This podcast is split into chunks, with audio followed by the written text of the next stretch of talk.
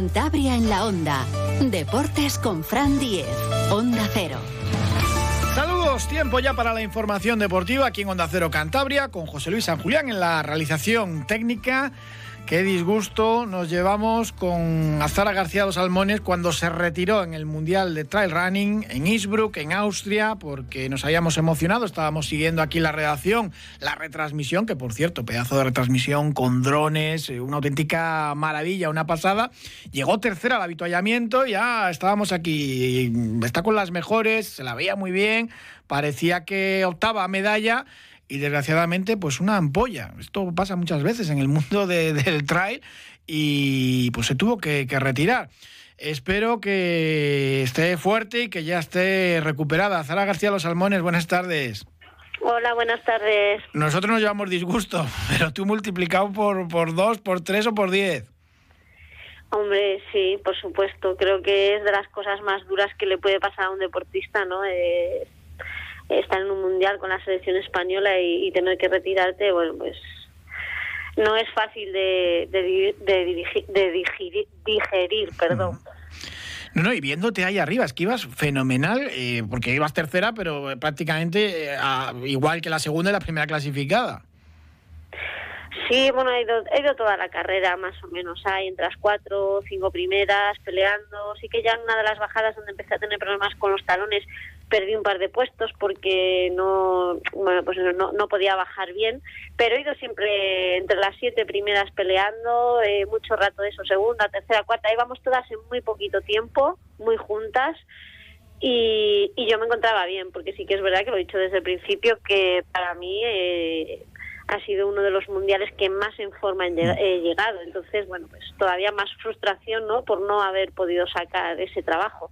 El recorrido era durísimo, eran 85 kilómetros en total, 6.500 de, de, desnivel, con unas bajadas eh, tremendas. Muy bonito, se veía a través de la televisión, pero durísimo, ¿no? Eh, era un recorrido muy duro, eh, muy alpino, técnico, que además a priori, bueno, pues para mí es un recorrido que no me favorecía nada. además es el primer año que tenemos estas características en, en estos mundiales y aún así eh, me sorprendió porque, bueno, pues eso, porque, porque me encontraba muy bien, me estaba desenvolviendo bastante bien en ese tipo de terreno y, estaba ahí adelante, ¿no? Eh, luchando con, con todas por, por subir al podio, ¿no? Y, y bueno. Una lástima. Y esto de las ampollas, normalmente aquí, claro, San Julián que corre los trae, siempre me, riñe, me dio un truco, un pequeño truquito que era lo de la vaselina, dice los calcetines, el calzado. Hacía mucho calor. ¿Qué pasó? Porque normalmente lo tienes muy controlado ya después de participar en, muchas pruebas. Pues realmente no os puedo decir qué pasó porque yo llevo 32 años corriendo, eh, ya llevo unos años en ultradistancia, he corrido ultras con calor, con frío, con los pies mojados, con los pies secos y yo jamás en la vida he sufrido de ampollas, nunca. Son mis primeras ampollas, como yo digo, y mis primeras ampollas me van a salir en un mundial eh, sin explicación alguna, porque bueno, además nosotros, yo como todos los deportistas, yo creo élite, tenemos todo muy controlado, muy mirado. Yo he llevado los mismos calcetines, zapatillas, a base soy muy maniática, mis calcetines tienen que ir usados, nunca estreno nada en carrera, las zapatillas eran las de siempre, mis plantillas, mm, absolutamente no ha habido ningún cambio entonces, claro, te preguntaría, pero 32 años corriendo y jamás en ninguna de las condiciones me han salido ampollas. Y, y digo, y tengo destrozados los talones en el kilómetro 43 de un mundial, digo, pero ¿qué, ha pasado? Entonces, bueno, pues, pues no tengo explicación. Sí, porque, bueno, siempre te dicen los consejos, no estrenes zapatillas, lo de los calcetines es algo normal. lo tenemos muy mirado, claro. Claro. Lo de la vaselina sí es verdad que suele, suele funcionar, y, pero claro, no piensas que te va a salir porque no te han salido nunca con, con el mismo calzado y todo, claro. no, ahora, ahora ya, bueno, ya, me van llegando consejos y, y, claro, ahora ya esto es una cosa más que tendremos en cuenta cada vez que voy a hacer un ultra, porque hasta ahora, claro, ni, ni nunca habíamos contado con una cosa así porque nunca me había pasado, no sabía lo que era. Bueno, el siguiente mundial es en Canfrán, en España. A, ver, a ver si, si, te devuelve un poco el, deporte, pues esta, esta retirada, ¿no?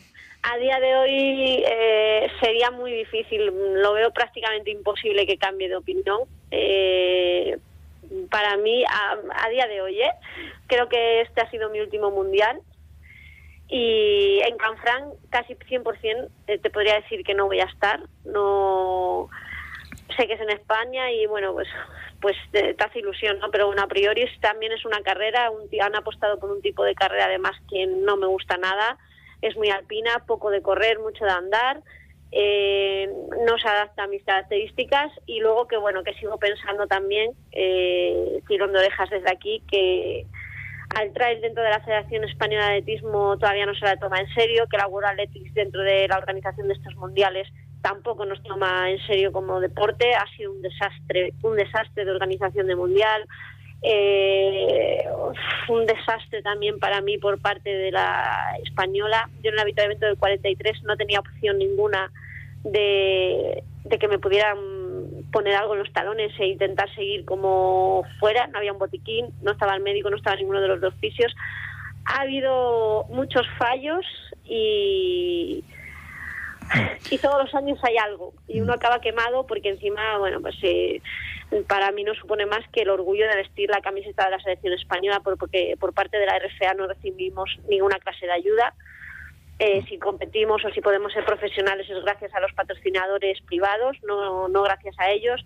Y llevarte estos disgustos, eh, emplear tanto tiempo para, para estas cosas y que sabemos que hay circunstancias en un ultra y que no todo va a salir rodado, pero si encima eh, hay tantos fallos por parte de ellos eh, que no ayudan, eh, es, es muy es duro y, y, yo ya no, yo llevo muchos años ahora ya, como yo digo, voy a empezar a escoger dónde quiero correr, eh, y, lo que realmente me haga disfrutar. Y ya son muchos disgustos con estas cosas. Ya en la previa, Borja Fernández nos eh, eh, hablaba desde Innsbruck y decía que estaban, pues que se, sentían abandonados allí, que habían tenido que ir con sus medios sin poder reconocer. no hemos tenido, no hemos tenido ni concentración. no sabíamos el tipo de terreno que nos íbamos a encontrar, con lo cual no se ha podido planificar absolutamente nada. Eso ha sido un fallo gordísimo. Eh, porque si reconoces el terreno, pues ya sabes las partes, había muchísimas partes de agua, de nieve, de luego el tipo de terreno, el desnivel, es que son tantas cosas que, que se han hecho mal. Luego hemos estado allí dejados de la mano de Dios para comer por parte de la organización del Mundial, aquello ha sido desastroso. Unas carpas de mala manera, siempre una comida de mala manera, la gente comprando la comida en el supermercado y comiendo en las habitaciones. Bueno, a, mí, a mí me parece un despropósito y para mí es mi trabajo y que jueguen con, que jueguen con nosotros de esta manera no mucho sacrificio y no no no estoy dispuesta a pasar por ello otra vez Claro. Han ido mejorando con la unificación de mundiales, pero todavía se ve que les queda un recorrido tremendo. Eh, sí, es, digamos que es un escaparate ahí que está quedando muy bonito, pero es escaparate. No, no, no, no realmente no, no hemos avanzado nada de, de, cara a profesionalizar este deporte y desde luego que vamos, si siguen haciendo las cosas así va a ser muy, muy complicado. Vaya. En julio sí vas a estar en Valdarán y tienes también creo que la CCC de, de Mont Blanc, ¿no? Sí, vamos a pasar esta semana, como yo digo, que es la peor, que esta semana, porque al final, claro, son seis horas, fueron seis horas de carrera, una maratón con 4.200 positivos, y esta semana hay que dejar recuperar al cuerpo, que es lo que más me cuesta, no, no, no, no, no poder ya ponerme a dar caña, pero bueno, esta semana pasamos y ya la semana que viene centrados en los nuevos objetivos, levantar el ánimo, empezar a trabajar 7 de julio Valdarán UTMB, carrera muy importante, donde también va a haber mucho nivel eh, bueno, pues mira, para medirnos otra vez ahí con grandes rivales y ya luego nos centramos directamente en CCC, en Chamonix, porque además va a ser una carrera muy importante para mí este año. Allí con el podium puedes sacar una plaza directa para ganar, bueno, una plaza directa, te puedes sacar el Golden Ticket que llaman para la famosa carrera de Western State en California, en Estados Unidos, y va a ser el objetivo del año que viene, que es la carrera es una de las más importantes con mucho prestigio y vamos a ir a por ello. Hay que ponerse objetivos, nuevas ilusiones y, motivarse. Pues no es mala esa en Estados Unidos. Azara García Los Salmones, muchas gracias y mucho ánimo. Pues muchísimas gracias a vosotros ¿eh? y un abrazo. Gracias. Fútbol, tenis, tiro Más plazas, más deportes, más días. El 8 de junio se sortean las plazas para las actividades de verano del IMD. Publicamos las plazas adjudicadas el 9 de junio. Realiza el ingreso para que la plaza sea tuya del 9 al 15 de junio. A partir del 16 de junio se asignarán las plazas libres. Instituto Municipal de Deportes. Ayuntamiento de Santander. ¡Al deporte!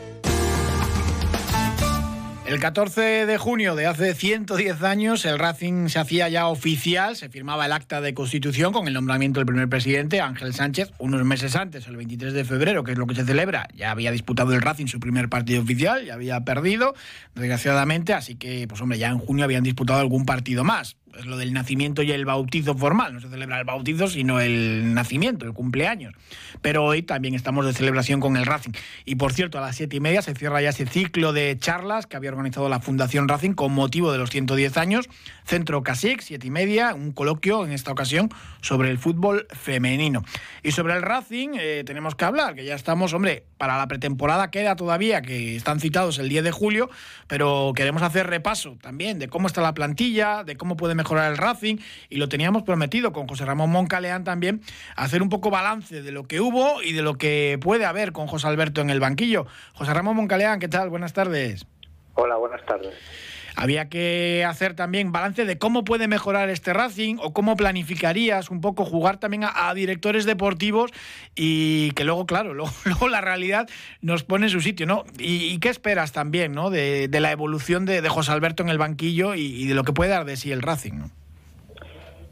Yo en principio estoy un poco decepcionado con el planteamiento de, de, de de verdad empezando por las declaraciones del presidente, no sé si en un momento de euforia, pues dijo que no, que iban a, el objetivo era pelear por el ascenso, pero luego eso traducido desde Polanco hasta el Sardinero se pierde toda la fuerza. Sí, sí, bueno, lo contamos aquí que eh, José Alberto pidió expresamente con Miquel Martija al presidente que dejase de hablar de ascenso y, ya eh, el siguiente acto público que tuvo, porque también lo comentó en el ayuntamiento, ya dijo que no, no me luego lo explicó en privado, nos contó allí que no, no, que ya lo tenía totalmente prohibido y que en el club se había dicho a todo el mundo que nada de hablar de, de ascenso la próxima temporada Primera División que cuando llegas al sardinero ya te encuentras con el mismo presupuesto que, el, que la, temporada anterior y que esto pues está planteado para mantener la categoría, mantenerte en el fútbol profesional, pues la, verdad es que no suena, no, no suena serio, ¿no?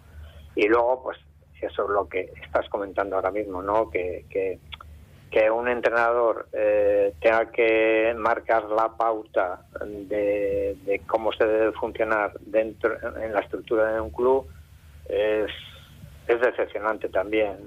eso indica pues que está cogido con alfileres y que el Racing pues ahora mismo es, es un, una compra-venta al mejor puesto, por desgracia. Mm. Sí, sí, evidentemente el club, el que llegue y ponga los 25, 30 millones, menos, algo menos de 30 millones en un pago único, eh, se, lo, se, lo, quedaría envuelto eh, en papel de regalo, eso está claro. Yo la verdad, yo la verdad, Fran, no lo entiendo esto. O sea, llevan más o menos cinco temporadas a 6 millones de euros por temporada de, de, de pérdidas. No, no, no me cuadra, vamos. Harían bien en venderlo, sí, porque una, una sociedad tan deficitaria como esta, pues no. Y si analizamos pues un poco los, los ingresos, tal, es que no me cuadran los números por ninguna parte, ¿no? Pero bueno, eh, Hombre, una cosa es la intención y otra cosa es que, que, venga alguien y lo compre. Hemos visto Sporting, Oviedo, muchos equipos pues con capital extranjero que lo que hacen también es mover jugadores, Mm, hombre, el Racing, eh, lo comentábamos ahora, presupuesto tope salarial va a tener menos que, la temporada anterior, eh, por un motivo también obvio. Eh, volvemos a pagar también el concurso de acreedores, que es más de un millón de, euros, y eso se nota mucho en el tope salarial, con lo cual, pues bueno, si se compensa, pero bueno, por ahí, por ahí va a estar. Lo bueno, pues que el bloque más o menos está hecho ya de la plantilla, ¿no? Sí, sí, efectivamente. cuenta con, esa, con esa base y, esperemos que aquí la clave es un poco aceptar, ¿no? Aceptar en, los, tres, cuatro jugadores que se incorporen, que, sumen, sobre todo en el aspecto ofensivo que es que es uno de los déficits de, este equipo, ¿no? Eh, la verdad es que entre todos los delanteros eh, que ha tenido Racing este año, pues pues han hecho nada, 10 goles mm. entre, entre los cinco. Entonces, pues eso nos da una idea del déficit que tenemos, ¿no? Bueno, nada, nada raro, porque ya lo dijimos, o sea, porque porque no, vamos a ver, estos delanteros que, hemos tenido, si analizamos toda su trayectoria deportiva, eh, pues eh, hacen que los números no engañen.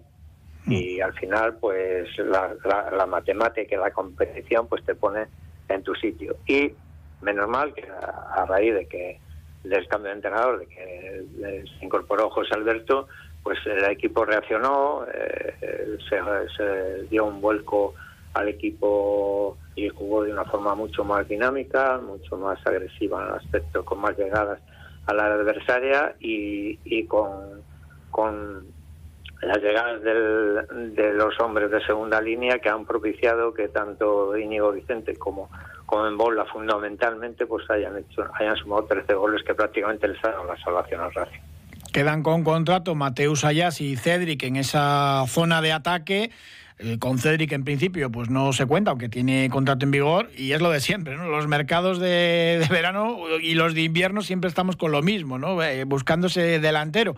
Lo de Baturina, pues queda esa negociación eh, complicada porque el Ferenbaro, yo lo conté también aquí en su momento, pues pagó hace menos de tres años un millón de euros por él. Pues evidentemente habrá equipos dispuestos a pagar más que el Racing, que tiene el dinero que tiene. Sí, bueno, es que ahora mismo contamos con Mateus, ¿no? Por lo visto, de delantero solamente, delantero específico. Eh, y tampoco es un delantero, delantero al uso.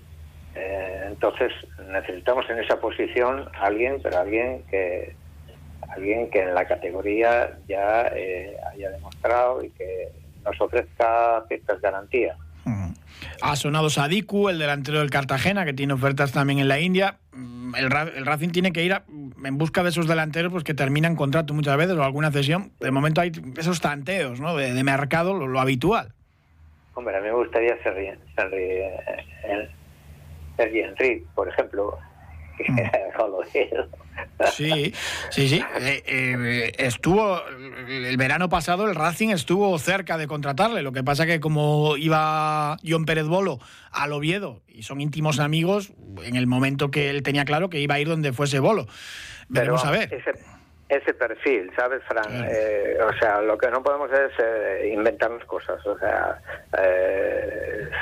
porque corremos el riesgo de en una de estas, pues otra vez dar el paso atrás y, y, perder la categoría del fútbol profesional. Sería un, desastre, ¿no?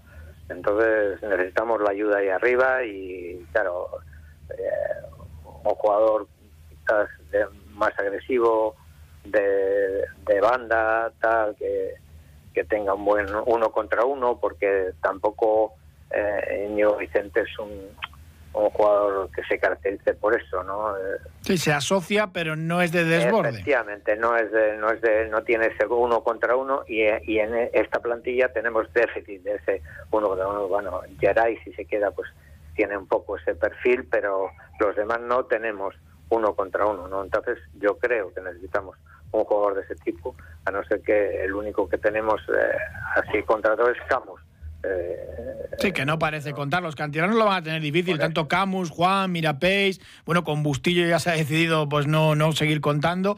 Lo van a tener complicado. ¿eh? Quiere dos hombres por puesto, más o menos que compitan. Con Mario, el lateral izquierdo, ya lo ha dicho, que quiere, le probará en pretemporada y si le ve capaz de, competir por el puesto igual igual con Saúl, se queda. Y si no, pues eh, veremos a ver si sale cedido, qué es lo que ocurre. Ya, sí, pues, pues eso es lo que hay. Mario yo creo que ha demostrado tener posibilidades de estar ahí. Y luego, eh, empezando por la parte de atrás, pues bueno, la portería, pues supongo que se queden los dos, Pareda y Esquieta. Y bueno, pues eh, Unai Medina se va, eh, se quedan los dos laterales que han venido jugando habitualmente, y Mantilla, Rubén Alves y Paul Moreno, mm. y, y Germán. Germán, vamos, nos ha llegado muy justo, la verdad. Sí, va a empezar la temporada lesionado también. Yo, yo buscaría una solución a Germán, de verdad. Porque ya no, no, no es un jugador que, que nos va a condicionar eh, en, función de la forma que queramos de plantear los partidos. De hecho, cuando, cuando se ha publicado el interés del Racing eh, por Pulido, que es un jugador pues de, esas características un poco como Germán, de buen juego aéreo, buena salida de balón y que, pues bueno, como el Huesca tiene problemas de, de tope salarial, tiene una ficha muy alta, y ahí queda. Otra cosa es que se pueda hacer la operación, que no sería nada, nada fácil, ¿no? Pero bueno, que por eso sí que debe estar mirando Miquel Martija, pues ese perfil también. Sí, bueno, Germán ya sufre mucho cuando, cuando tiene le, quedan espacios a, sus espaldas y cuando no. Eh, eh, ya le, cuesta mucho esa, esa décima de segundo que, que se necesita para anticiparse, para dar que es normal, que tiene 36 años, va por 37. Entonces, pues yo le buscaría una solución aprovechando que no se va a contar con él de principio, y, bueno, por las circunstancias. Y luego igual quizás un centrocampista del centro, porque se quedan prácticamente solo Aldasoro y Íñigo Seismata. Tienes que tener cubierta esa, esa, esa zona de ahí. Eso. sí, porque Jürgen, veremos a ver qué es lo que ocurre. El Racing cuenta con que Rocco Baturina y Jürgen se quieren quedar, pero otra cosa es el deseo del futbolista y, claro, la eh, negociación del eh, dinero. Fran, 500.000. Eh, vamos a ver, lo de Jürgen a, 500.000, el que dé 500.000 euros se le lleva. Eh, y por, por, lo visto le, han, le han publicitado en la, en la MLS y, y bueno, creo que los pasos van, van a ir por ahí. Claro, es que sin dinero es muy difícil quedarte con, futbolistas que quieres, eso es así. Ah, fundamentalmente a mí lo que, lo que me preocupa pues es lo que decíamos, eh, uno, uno, un jugador que tenga uno contra uno, que sea rápido, que tenga desborde y que y que mire a la portería contraria y luego un delantero centro, un delantero centro que por sí solo eh, nos pueda aportar eh, gol. ¿no? Que a ver si suma solo en, este año, pues eh, lo que tenemos que conseguir es que sume los 10 goles por lo menos que, que han sumado de los 5 en este año.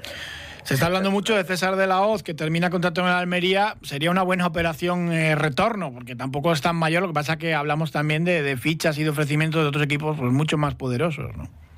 Para mí sí, para mí yo ahora mismo le incorporaba. Sí, sí, no, claro, yo también firmaba, firmaba sin mirar, pero a ver. Está clarísimo. Mm. Y, y bueno, en principio es saber los los eh, los canteranos, mira esto, a ver a ver si alguno despunta. Yo, hombre, a mí Mario García me parece me parece un jugador con muchas posibilidades. La cosa es que dentro de, este, de estos movimientos pues le tapen el sitio.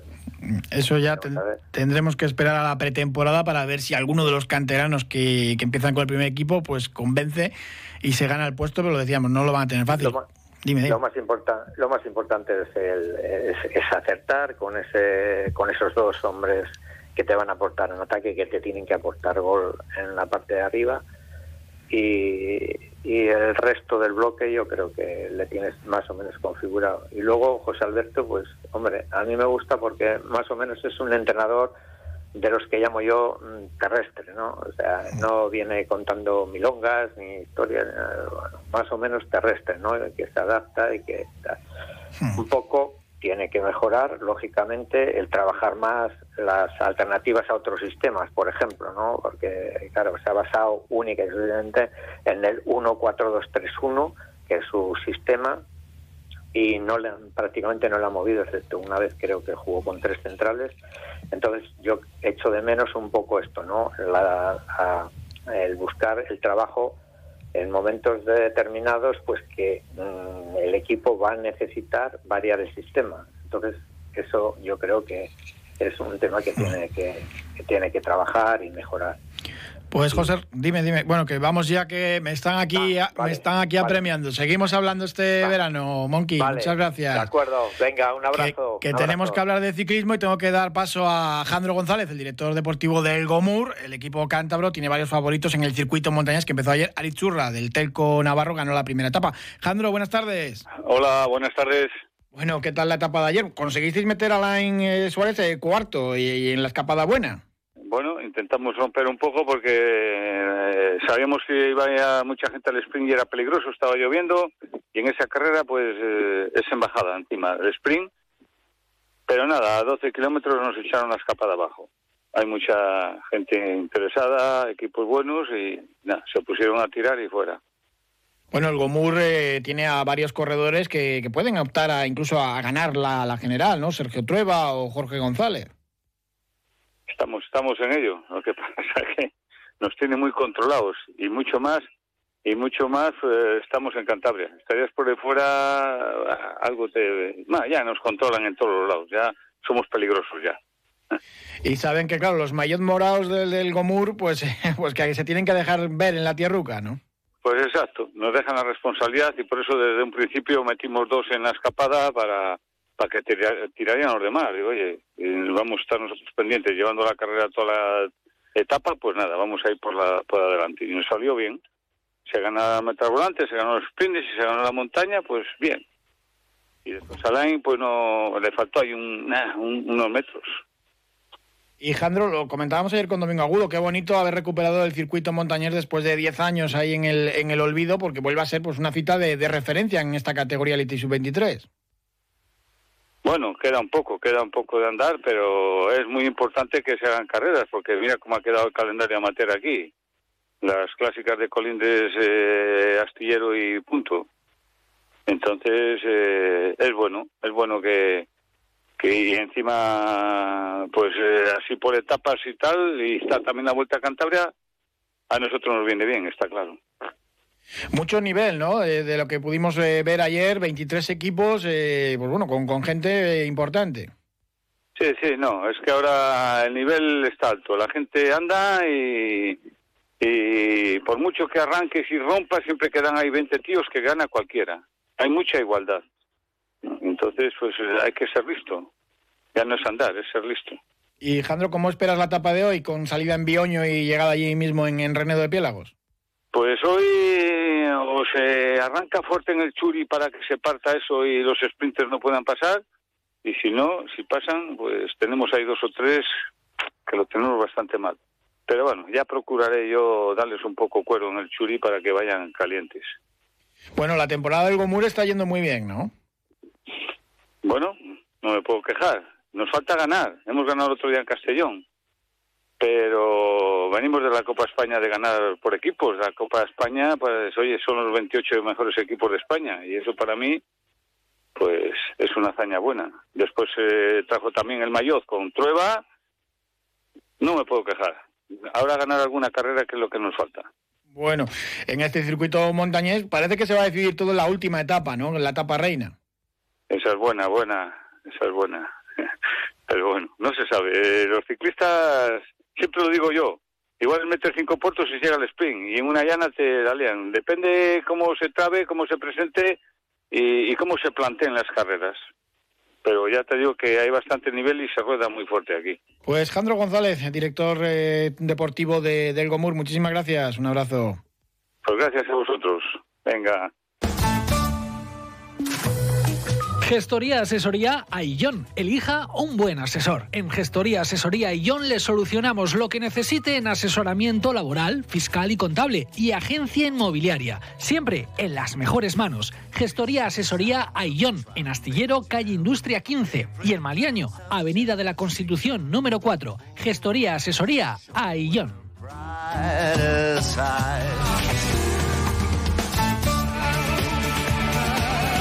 Vamos ya terminando un último apunte de balonmano porque tenemos ya fecha para el regreso de las competiciones. La Liga Sobal con el Sinfín y el Batco, fecha de vuelta para el segundo fin de semana de septiembre, 9 y 10 de septiembre. En la división oro femenina, la segunda categoría que cuenta con el Pereda, regresará para el 30 de septiembre, 1 de octubre, ese fin de semana, con dos equipos más. Son 14 equipos en esa segunda categoría. Y para la división de honor plata, con el Camargo 74 y el Castro, eh, va a ser un poquito antes, 16 y 17 de septiembre. Regresará el balonmano ya en competiciones oficiales, la pretemporada bastante antes. Muchísimas gracias por habernos acompañado. Les dejamos ahora con el programa de Julio Otero. Gracias.